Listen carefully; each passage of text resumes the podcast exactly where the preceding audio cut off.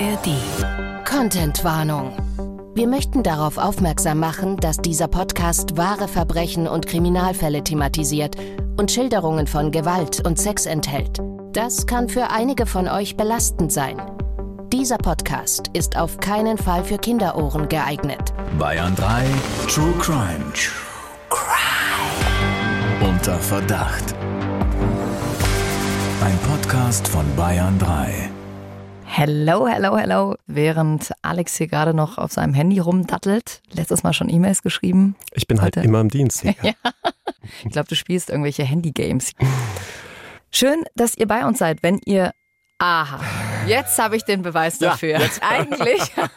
Und eigentlich, weißt du schon, ja, dass man äh, dafür einen Kasten Bier hier reinstellen muss, wenn man das. Was? Ich dachte, ein Euro in die Jackie-Kasse, Nee, die nee, schon nee. prall gefüllt ist, weil die Jackie vorhin auch ihren Laptop anhatte.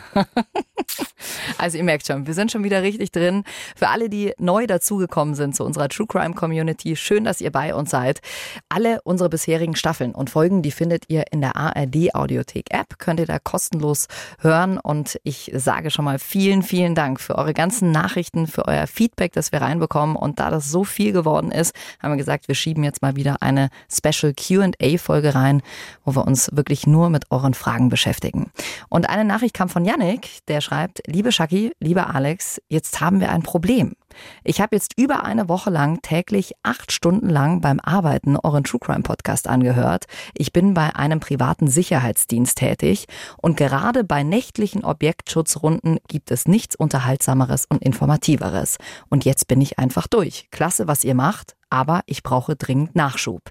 Also Janik, das ist echt Wahnsinn. Ich würde alles andere tun, wenn ich dann nachts alleine unterwegs bin und dann noch einen True Crime Podcast hören. Ich glaube, ich würde sofort einen Herzinfarkt bekommen, wenn nur einmal sich irgendwo durch einen Luftzug ein Blatt bewegt. Vor allem dann noch im Sicherheitsdienst. Aber vielleicht kann uns Yannick ja dann mit seinen ganz eigenen True Crime Stories versorgen. Ja, genau. Schick uns die sehr gern durch. Auch sehr interessant, hier immer zu sehen, von wo aus ihr uns hört. Hier haben wir zum Beispiel Grüße aus Barbados bekommen von NDH 430. Eure Stimmen sind die ersten, die ich jeden Morgen um 5 Uhr höre. Erstmal Podcast, dann Kaffee und E-Mails. Ich habe seit zwölf Jahren nicht geweint, aber bei Bianca und ihrem Vater musste ich weinen. Ich bin selbst Vater und ich werde die Tipps des Vaters beachten. Lieber etwas sagen, als zu schweigen. Ja, kann ich gut verstehen. Uns hat der Fall in der Kanzlei natürlich auch sehr mitgenommen. Aber ich muss an der Stelle auch sagen, dass ich sehr beeindruckt bin von der Stärke des Vaters. Ja, also nach so kurzer Zeit, sich hier zu uns ins Studio zu setzen und darüber zu sprechen, hat mich auch zutiefst beeindruckt und sehr berührt. Die Folge 35 in Staffel 6 könnt ihr natürlich auch jederzeit nachhören, wenn aus Liebe Mord wird. Und damit kommen wir jetzt zu euren Fragen, die ihr uns durchgeschickt habt, zu unserer heutigen Special QA-Folge. Und die erste Frage kommt von Johanna. Die schreibt, werden die Fälle immer nach dem aktuellen Gesetz beurteilt bzw. bestraft oder nach dem zu dem Tatzeitpunkt geltenden Gesetz? Die Gesetze sind ja immer wieder angepasst worden und es könnte ja zum Beispiel Sachen geben, die nach damaligem Gesetz milder bestraft werden, wie nach dem heutigen oder umgekehrt. Ja, eine sehr gute Frage. Ich glaube, über die haben wir noch nie wirklich gesprochen. Das ist natürlich im Gesetz geregelt, ist ja auch essentiell zu wissen, ob ich mich strafbar mache und wenn ja, wie und weshalb. Und genau deshalb gibt es einen ganz wichtigen Grundsatz, der auch im Grundgesetz so verankert ist, keine Strafe ohne Gesetz. Sprich, wenn es überhaupt gar kein Strafgesetz gibt zu der Tat, die man mir vorwirft, dann kann man mich schon gar nicht bestrafen. Und zum anderen gilt natürlich immer das Gesetz und die Strafe, die zur Zeit der Tat galt. Das heißt, wenn sich im Nachhinein etwas verändert, dann muss man das Gesetz anwenden, das zum Zeitpunkt der Tat gegolten hat. Ja, okay. Und was die zeitliche Geltung angeht, das ist geregelt im Strafgesetzbuch, Paragraph 2, für alle, die es nachlesen wollen. Da steht zum Beispiel drinnen im Absatz 2, dass wenn sich zum Beispiel die Strafandrohung während der Begehung der Tat ändert, plötzlich schwerer bestraft würde, dann ist das Gesetz anzuwenden, das bei der Beendigung der Tat gilt. Das klingt jetzt ein bisschen kompliziert, aber einfaches Beispiel. Du begehst Gewässerverunreinigung. Also pumpst da über Tage, Wochen, Monate irgendwelche gefährlichen Stoffe ins Abwasser, dann ist das strafbar. Und jetzt ändert sich während dieser Zeit das Gesetz. Dann gilt das Gesetz, das zur Beendigung dieser Tat, dieser Gewässerverunreinigung gilt. Mhm. Also sprich, wenn man zum Beispiel dann erwischt wurde. Ja, sehr spannende Frage, Johanna, die du uns hier durchgeschickt hast. Vielen Dank. Die nächste Frage kommt von Lena zur Folge Verheerendes Feuer. Alex, du hast in der Folge über den brennenden Tennisclub ja erzählt, dass man, wenn man über den Messenger-Dienst telefoniert, die Telefonate nicht abgehört werden können, weil die Ende zu Ende verschlüsselt sind. Kann die Polizei dann nicht theoretisch trotzdem eine Abhörsoftware auf dem Handy installieren und eben praktisch nur den einen Gesprächspartner abhören? Ah, ich sehe schon, da verrät jemand Insiderwissen. Hm. Also die einzige Möglichkeit, zumindest die mir bis dato bekannt ist, ist mit einem Trojaner zu arbeiten, also dass eine Spionagesoftware auf dem Handy installiert wird oder man das Handy zur Verfügung hat, ja, und dann über den Trick, zum Beispiel bei Messenger-Diensten wie WhatsApp, das Ganze über die Desktop-App mitzusteuern, mitzulesen, mit abzuhören. Aber wie gesagt, dazu musst du das Handy einmal aus der Hand gegeben haben oder die Behörden müssen in der Lage gewesen sein, eine entsprechende Spionagesoftware zu installieren. Und das ist natürlich sehr schwierig. Na klar. Und jetzt verstehst du auch, warum man als Strafverteidiger dem Mandanten nicht nur dazu rät, bloß nichts zu sagen, sondern auch dazu rät, auch nicht aktiv an seiner Überführung mitzuwirken, indem man aktiv zum Beispiel das Passwort seines Handys herausgibt. Das muss man nämlich natürlich auch nicht. Mhm. Aber geht die Polizei so vor? Also sagen die dann so, geben Sie mal das Handy her und was ist denn das Passwort? Ganz klar. Genau so machen die das. Also zum Beispiel bei einer Hausdurchsuchung sagen sie, ja, wir suchen hier elektronische Datenträger, dazu gehört auch das Handy. Nicht selten agiert die Polizei so, dass sie dann gar nicht erst wirklich aktiv durchsucht, sondern sagt, hören Sie mal, geben Sie uns mal Laptop, Handy, und dann können wir das Ganze abkürzen. Das machen dann die meisten, verständlicherweise, wenn man jetzt auch nicht will, dass die Polizisten, also wildfremde Menschen da durch das Schlafzimmer gehen, durch die Betten wühlen oder was weiß ich nicht alles. Aber in dem Zusammenhang sagen sie dann auch oft, das Passwort bräuchten wir auch noch, den PIN und so weiter. Hm. Und das darf man unter keinen Umständen tun.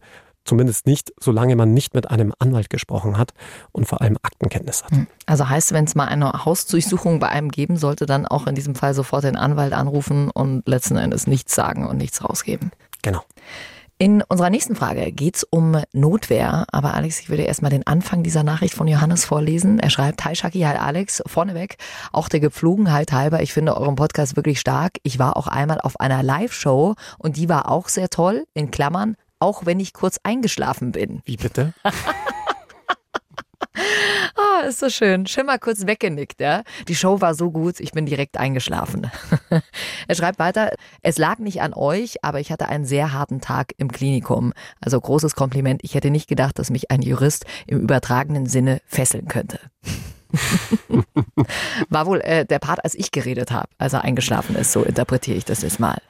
Ich, das, ähm, ja, jetzt müsste ich eigentlich ganz gentleman und charmant sein und sagen, nein, Jackie, das doch auf gar keinen Fall. Wir hatten das ja tatsächlich auch mal, da haben wir eine Nachricht bekommen, oh, wir sind fast gerade eingeschlafen. Wir hören euch normalerweise immer zum Einschlafen im Bett und hatten gleich irgendwie so ein Déjà-vu und sind gleich ein bisschen müde geworden.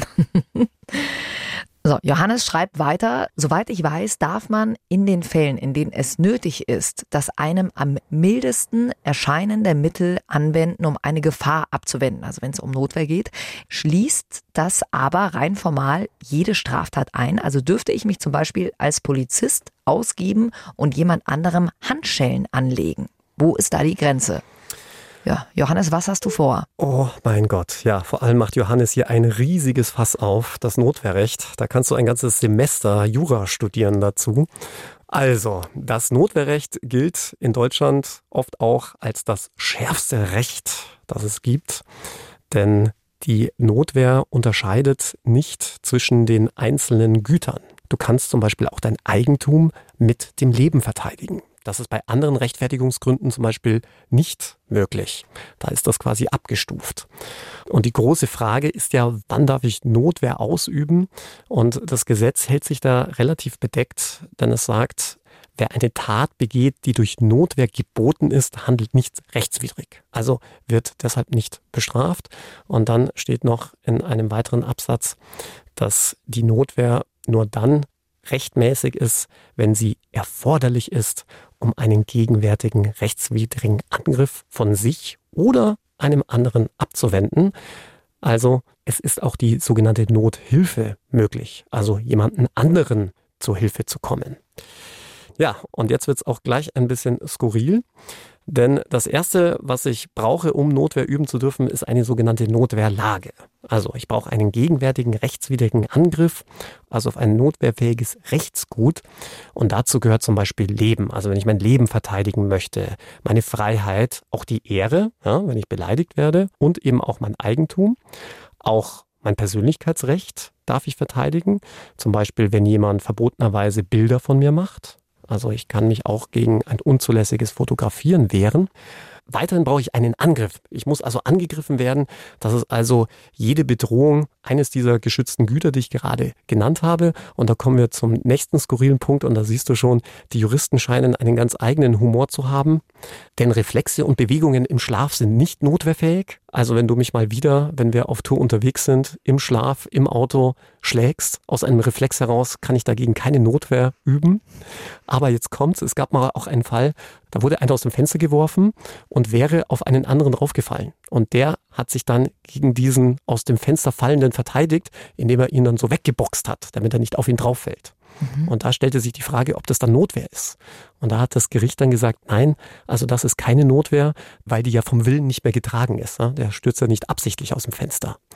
Ja. Was es für Fälle gibt. Das ist ja. wieder Wahnsinn, wenn du sowas ansprichst. Also, wenn einer aus dem Fenster rausfällt und der andere boxt ihn mit der Faust weg, damit er nicht auf ihn drauf fällt. Unfassbar, mit was sich Gerichte da so beschäftigen müssen. Ja, und jetzt wird es wieder ein bisschen praxisgerechter, wenn es um reine Belästigungen oder unerhebliche Behinderungen geht, die vielleicht trotz ihrer Einstufung als Ordnungswidrigkeit zum Beispiel im Straßenverkehr vorkommen. Ja, also im Rahmen des alltäglichen Verkehrsgeschehens, zum Beispiel eine unangemessene Langsamfahrt, wenn du wieder so einen Schleicher vor dir hast, ja, oder wenn jemand regelwidrig einschert, mhm. dann regen sich viele gerne darüber auf, kann ich auch verstehen, aber auch das wäre kein Angriff und damit auch nicht der Notwehr zugänglich, weil man sagt, das sind reine Belästigungen, die muss man hinnehmen. Anders sieht es vielleicht dann schon aus, wenn du eine konkrete Gefahr hast. Wenn du zum Beispiel siehst, dass ein Auto gerade auf eine Gruppe Menschen zufährt, dass du dann mit deinem Auto irgendwie den dann wegrammst oder so, das ist natürlich ganz was anderes. Ja, natürlich. Ja, gegenwärtig und rechtswidrig muss das Ganze sein. Also gegenwärtig bedeutet, der Angriff muss unmittelbar bevorstehen oder gerade stattfinden oder noch andauern. Und die Rechtswidrigkeit ist auch ganz wichtig, denn du kannst dich natürlich nicht wehren, wenn du selbst der Aggressor bist. Ja, also wenn du selbst in rechtswidriger Art und Weise jemanden angreifst und der verteidigt sich, dann hast du gegen diese Verteidigungshandlung natürlich kein Notwehrrecht. Na klar. Das ist natürlich auch ganz wichtig. So. Dann kommen wir zur Notwehrhandlung. Und jetzt wird's interessant, denn auch da haben sich die Juristen nichts nehmen lassen. Und du merkst schon, also bevor ich überhaupt Notwehr ausüben darf, muss ich eine ganze Litanei an Punkten durchgehen. Da bist du wahrscheinlich selbst als Jurist schon eine Stunde beschäftigt, ehe du dann zu dem Ergebnis kommst, darf ich jetzt Notwehr ausüben oder nicht? Ja, genau, da also ist die Situation wahrscheinlich schon rum. In welch schwierigen Situationen sich auch Polizisten oft befinden. Na, total. Ja? Weil du ja oft in Millisekunden entscheiden musst, mache ich jetzt von der Schusswaffe Gebrauch oder nicht? Oh, ich ja? äh, wirklich ein, da muss ich echt den Hut ziehen äh, vor allen Polizisten und Polizistinnen. Was ihr da leistet, ist wirklich Wahnsinn. Also ich möchte nicht in eurer Haut stecken und so eine Entscheidung treffen müssen. Und bei der Rechtmäßigkeit der Notwehrhandlung ist es bei der Notwehr, so wie eingangs erwähnt, dass es hier keine Güterabwägung gibt. Also es wird nicht danach unterschieden, ob ich mich gegen ein höherwertiges Rechtsgut verteidige. Sprich, wenn mir jemand was klaut, kann ich mich unter Umständen sogar mit der Schusswaffe dagegen verteidigen. Das wäre bei anderen Rechtfertigungsgründen nicht möglich, zum Beispiel beim rechtfertigen Notstand. Da kann man nie Leben gegen Leben aufwiegen. Das geht da nicht. Und weil das aber unter Umständen zu sehr unverhältnismäßigen Ergebnissen führen könnte, hat man dann doch wieder Einschränkungen gemacht und sagt, die Notwehrhandlung, die muss erforderlich sein. Und erforderlich ist sie nur, wenn du sie mit dem dir zur Verfügung stehenden mildesten Mittel abwehrst. Mhm. Also das heißt, wenn du mehrere Möglichkeiten hast, also nehmen wir mal an, du klaust mal wieder meine Garderobe, in der rechten Hand habe ich ein Glas Wasser und in der linken Hand meine Peitsche, die ich immer mit mir rumzutragen pflege. Immer mit dabei. Mhm. Mhm.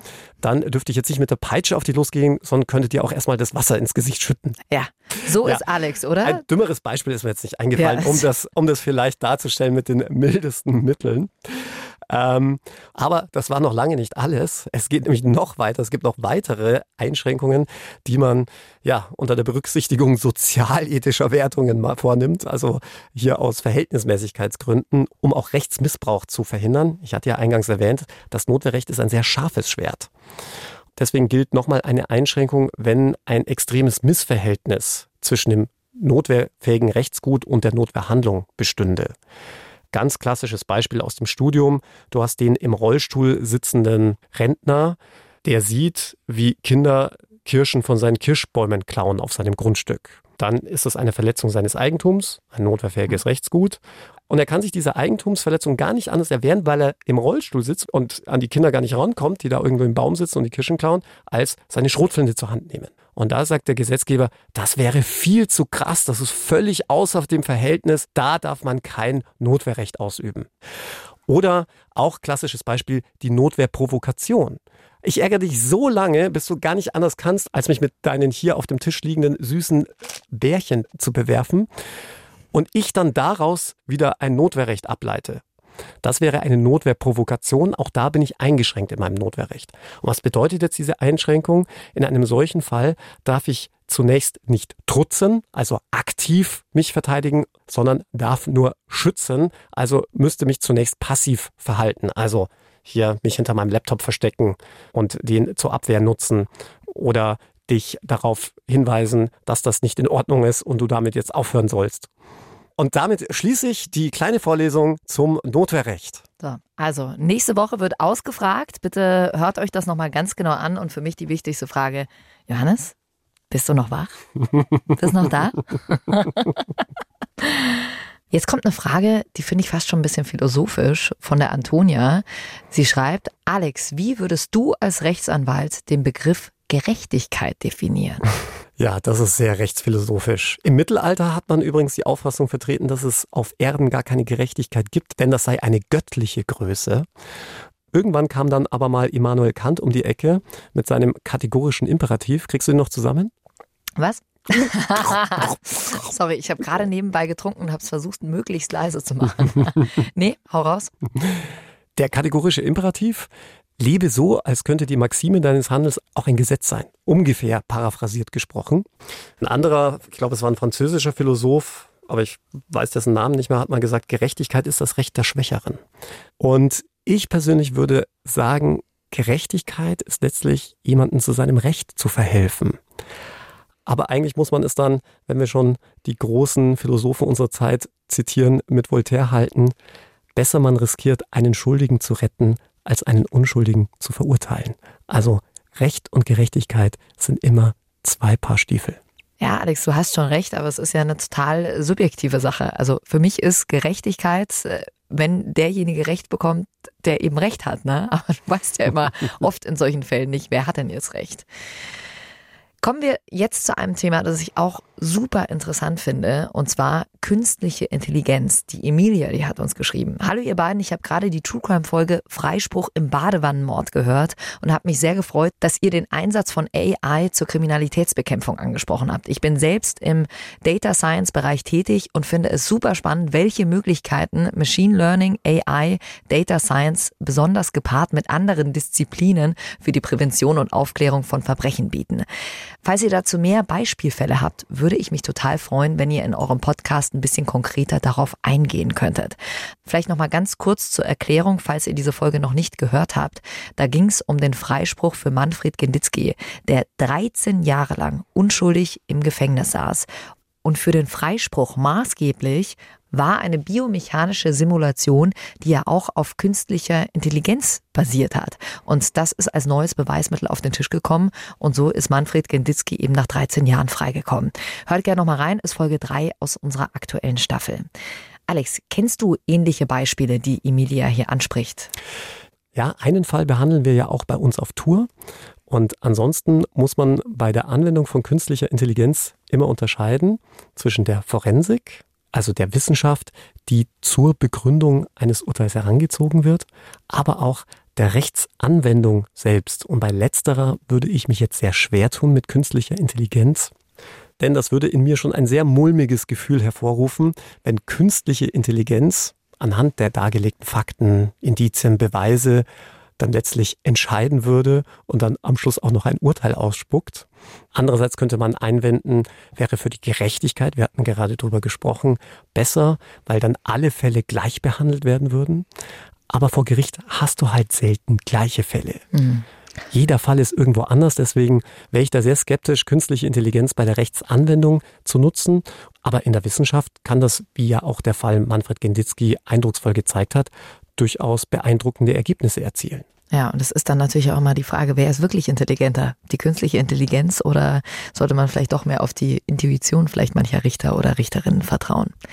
Wir haben aktuell einen Fall, über den ich jetzt leider noch nicht sprechen kann, aber bei dem im Rahmen der Obduktion zunächst ein anderes Ergebnis angenommen wurde, als dann die Computertomographie gezeigt hat. Hm. Das ist zwar jetzt noch keine künstliche Intelligenz, aber da sieht man, wie die fortschreitende Wissenschaft uns auch in der Forensik hilft. Denn hätte man jetzt nur das rechtsmedizinische Gutachten in diesem Fall gehabt, wäre man zu einer ganz anderen Todesursache gekommen, als es sich letztlich nach Auswertung des CTs dargestellt hat. Glaubst du denn, dass sich jetzt gerade durch die künstliche Intelligenz mehrere Verfahren wieder leichter aufnehmen lassen? Also wir sprechen ja immer davon, dass Wiederaufnahmeverfahren, dass es ganz schwer überhaupt ist, das durchzukriegen. Aber wenn es jetzt, sage ich jetzt mal, so leicht wird, sich so einen Fall nochmal neu anzuschauen und man dann gleich ein Beweismittel hat, könnte es ja dazu führen, dass es mehr Wiederaufnahmeverfahren in Deutschland gibt. Davon bin ich überzeugt. Und der Fall von Manfred Genditzki war da nur der Anfang. Ja, können wir mal sehr gespannt sein, wo das in den nächsten Jahren noch hingeht. Mal gucken, ob wir dann den Podcast noch zusammen machen. Oder ob wir dann auch schon durch zwei künstliche Intelligenzen hier ersetzt werden und nur noch Hologramme hier sitzen im Studio. so, dann kommen wir mal von der Zukunftsmusik zu einer absoluten Alltagssituation, zu Polizeikontrollen. Die Sophie fragt, Alex sagt immer, dass man in Polizeikontrollen nichts sagen soll. Ist das nicht super unhöflich, wenn man da die Polizei einfach anschweigt oder man sagt einfach sowas wie, ja, hi, schön, dass ihr mich aufhaltet, aber ich werde nicht mit Ihnen reden. Ich kann mir das irgendwie null vorstellen, wie das ablaufen soll. Ja, man soll natürlich nichts zu den Tatvorwürfen, die im Raum stehen oder stehen könnten, sagen. Also auf die Frage, haben Sie was getrunken, muss man nicht antworten. Genauso wenig, wie man in das berühmt-berüchtigte Röhrchen blasen muss. Das ist auch rein freiwillig. Und deswegen ist man dazu nicht verpflichtet. Und ich sag mal so, wenn es jetzt um eine Alkoholkontrolle geht und man hat definitiv nichts getrunken, dann wäre es natürlich kontraproduktiv, einfach nur hier auf sein Recht zu beharren. Ich muss nicht sagen, ich muss nicht mitwirken, denn im schlimmsten Fall führt es dazu, dass die Polizei einen möglicherweise dann mit zur Blutentnahme nimmt und man dann am Ende mehr Ärger als Nutzen hat. Insbesondere ist es ja auch ein zeitlicher Faktor. Lass uns doch mal diese Situation äh, durchspielen. Also du wirst jetzt aufgehalten, kommt das Stoppschild, ja, du machst das Fenster runter, sage ich, ja, wo kommst du denn gerade her? Ja, schon das muss man nicht beantworten. Und ich muss auch ganz ehrlich sagen, ich finde das auch ein bisschen unverschämt, weil es geht schlicht und ergreifend niemandem was an, wo ich herkomme. Ja, okay, also du sagst ja in dem Moment, das sage ich Ihnen nicht. Richtig. Okay, dann hast du, glaube ich, schon mal schlechte Karten.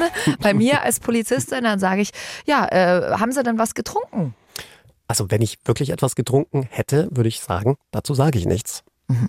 Ja, dann äh, würden wir Sie bitten, jetzt mal auszusteigen und einmal in unser Röhrchen zu pusten. Würde ich sagen, mache ich nicht, muss ich nicht. Mhm. Dann bleibt uns nichts anderes übrig, als Sie mit auf die Polizeistation zu nehmen und wir würden Ihnen dann gerne mal Blut abnehmen. Würde ich sagen, aufgrund welcher Rechtsgrundlage? Die muss einem nicht genannt werden. Ja, dann, äh, wenn ihr Polizist und Polizistin sind, dann, äh, dann wisst ihr das natürlich jetzt in diesem Moment. Und dann sage ich, ja, bitte, dann äh, würden Sie sie jetzt gerne mitnehmen, weil aufgrund dieser Rechtsgrundlage können wir das tun. Wir haben nämlich beide gesehen, dass Sie Schlangenlinien gefahren sind. Ja, dann müsste ich mich dem fügen und hätte keine andere Wahl. Dann müsste man darauf hoffen, dass ich bei der Blutalkoholkonzentration unter den gesetzlichen Werten bin. Ja, aber nochmal ganz wichtig, bitte fahrt erst gar nicht, wenn ihr was getrunken habt. Man hat dann ja manchmal so eine Selbstüberschätzung, denkt, ach ja, jetzt habe ich da ein Glas getrunken. Ach, schaut einfach, dass ihr anders nach Hause kommt, ruft jemanden an, lasst euch abholen und kommt erst gar nicht in diese Situation. Aber so wie du mich jetzt hier in dieser fiktiven Polizeikontrolle befragt hast, komme ich ja ziemlich assi rüber. Also nachdem ich wirklich nie Alkohol trinke, bin ich auch immer freundlich bei den Polizisten. Ja, würdest mir aber auch so richtig auf den Sack gehen. Ja? ja. Also so, wenn ich da jetzt stehen würde und du würdest mir und? nur solche Antworten geben, dann würde ich das durchsetzen wollen, dass du mit mir mit aufs Revier kommst und dass ich dir persönlich Blut abnehmen darf. Also wie gesagt, ich bin immer sehr freundlich, aber ich sage trotzdem nicht, wo ich herkomme. Ja, das geht niemandem was an. Die Maria hat noch eine Frage. Hey Shaki Alex, mein Freund und ich fragten uns gerade, wie es eigentlich in Deutschland damit aussieht, auf Kaution aus dem Gefängnis freizukommen.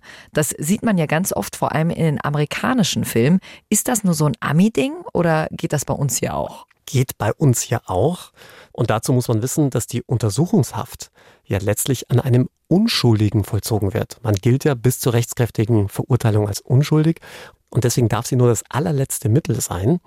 Und im Zuge dessen haben Richter auch immer die Verhältnismäßigkeit einer solchen Inhaftierung zu überprüfen. Und der Gesetzgeber hat dem Haftrichter auch die Möglichkeit gegeben, zwar einen Haftbefehl zu erlassen, ihn aber gegen Auflagen außer Vollzug zu setzen.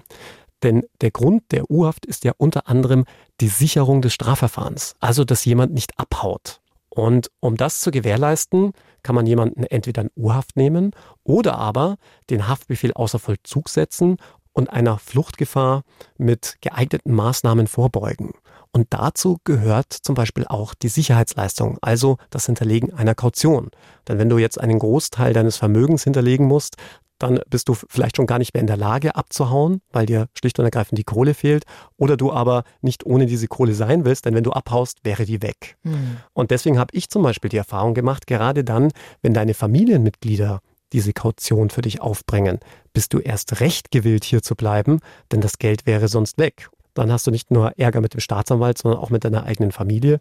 Ich finde das trotzdem mit der Kaution irgendwie äh, wahnsinnig komisch, weil am Ende ist es ja, es ist viel Kohle und du willst das Geld natürlich zurückhaben oder du bist deinen Angehörigen etwas schuldig, aber trotzdem gibt es für mich so ein Ungleichgewicht zwischen den Menschen, die einfach viel Geld haben und den Menschen, die kein Geld haben. Klar, und deswegen gibt es ja auch andere Möglichkeiten, dieser Fluchtgefahr vorzubeugen indem man zum Beispiel seine Ausweisdokumente hinterlegen muss bei der Polizei oder sich regelmäßig bei der Polizei melden muss. Da gibt es dann Auflagen, dass man einmal die Woche, zweimal oder sogar dreimal die Woche sich bei der Polizei melden muss.